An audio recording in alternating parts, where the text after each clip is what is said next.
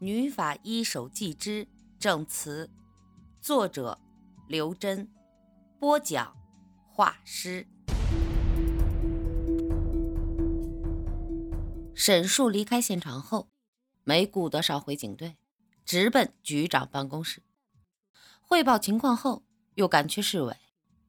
这两起案子因被害人的特殊身份而横生枝节，侦破工作。像是被许多没有方向感却又无法忽视的臂膀牵扯着，使得警队的行动不能得心应手。可心和许天华带着人马在一线奔忙，苦心人天不负，两组各有收获。楚原大学校园命案案发二十四小时后，线索陆续反馈回来，扑朔迷离的案情渐渐露出曙光。几乎所有的疑点都指向俞敏洪。可心组与蒋文慧经过两次正面接触，反复劝说引导，蒋文慧终于转变了态度，愿意配合公安工作。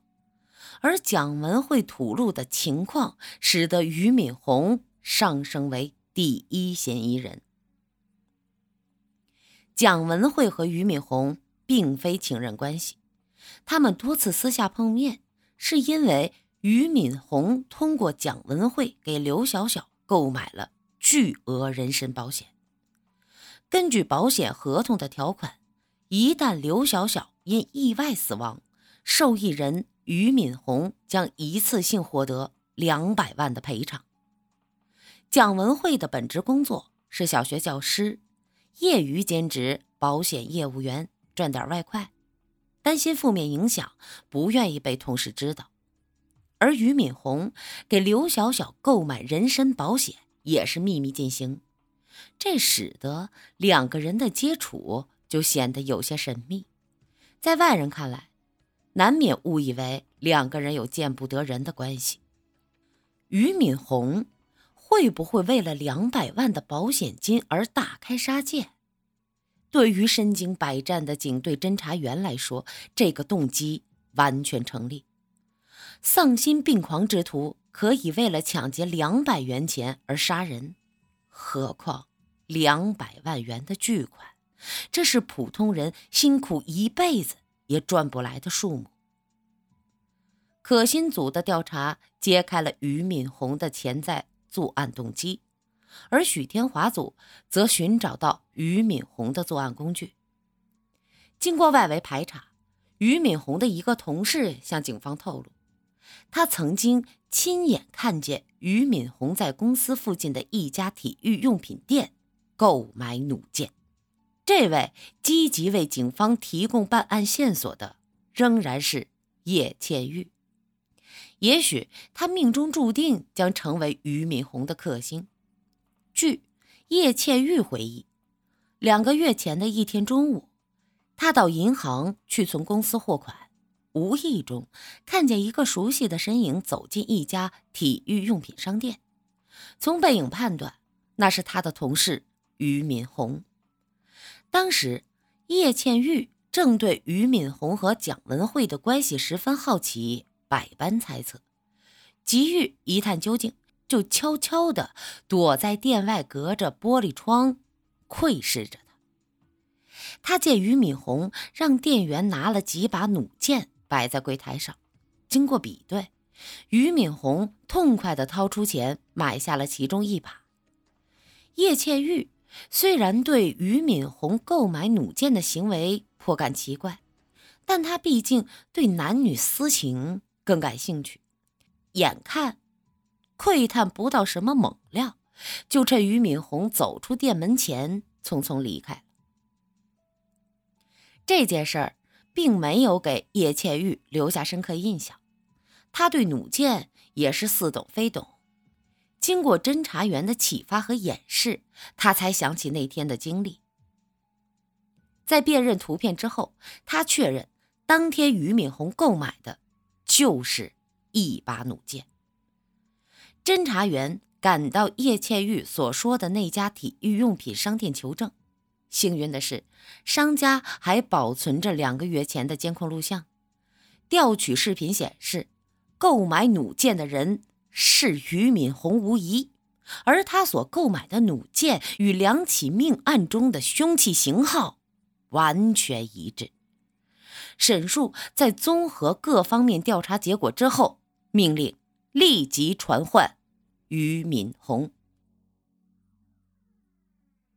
二零一三年七月十二日上午，楚原市刑警支队，俞敏洪依然是那副稀松而邋遢的模样，大大咧咧、满不在乎的态度。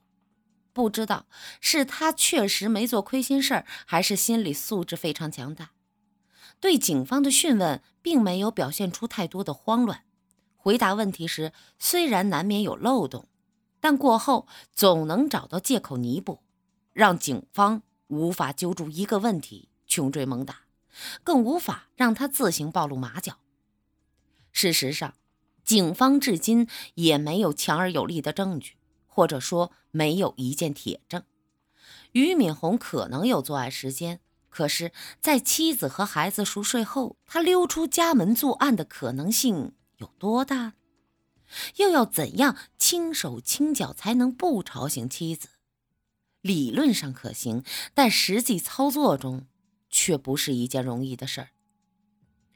俞敏洪确实给刘小小购买了人身意外保险，而且刘小小对此并不知情，这是一个重大疑点。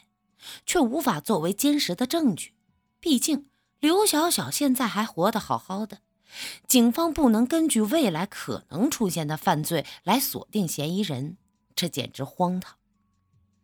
俞敏洪购买了弩箭倒是不假，可是目前市场上到处都充斥着同款弩箭，估计在楚原市就有近万把。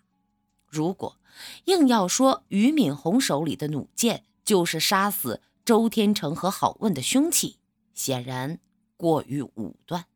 何况俞敏洪主动上缴了他购买的弩箭，说他当时只是出于兴趣买来的，过后没用过几次。一把弩，十支箭，有收据为证，一支箭都没少。这使得警方。陷入了被动境地。最让警方难以所解的是，如果俞敏洪真是凶手，而他最终的目的是杀害刘小小骗取保险金，那么前面两个枉死的人就是他的障眼法，以转移警方视线。这样，他在最终害死刘小小时就不会被警方怀疑。但实际上，周天成和郝问之死。都与刘小小的作品高度吻合，这使得警方在侦破伊始就留意到俞敏洪，这和他意欲瞒天过海的初衷互相矛盾，他又何必多此一举呢？如果凶手不是俞敏洪，而是故作一阵，把警方的注意力吸引到他身上，那么俞敏洪这些疑点重重的行为。又如何解释呢？一团乱麻。二十四小时后，一无所获的刑警队释放了俞敏洪。挫折感充斥在每个人的心头。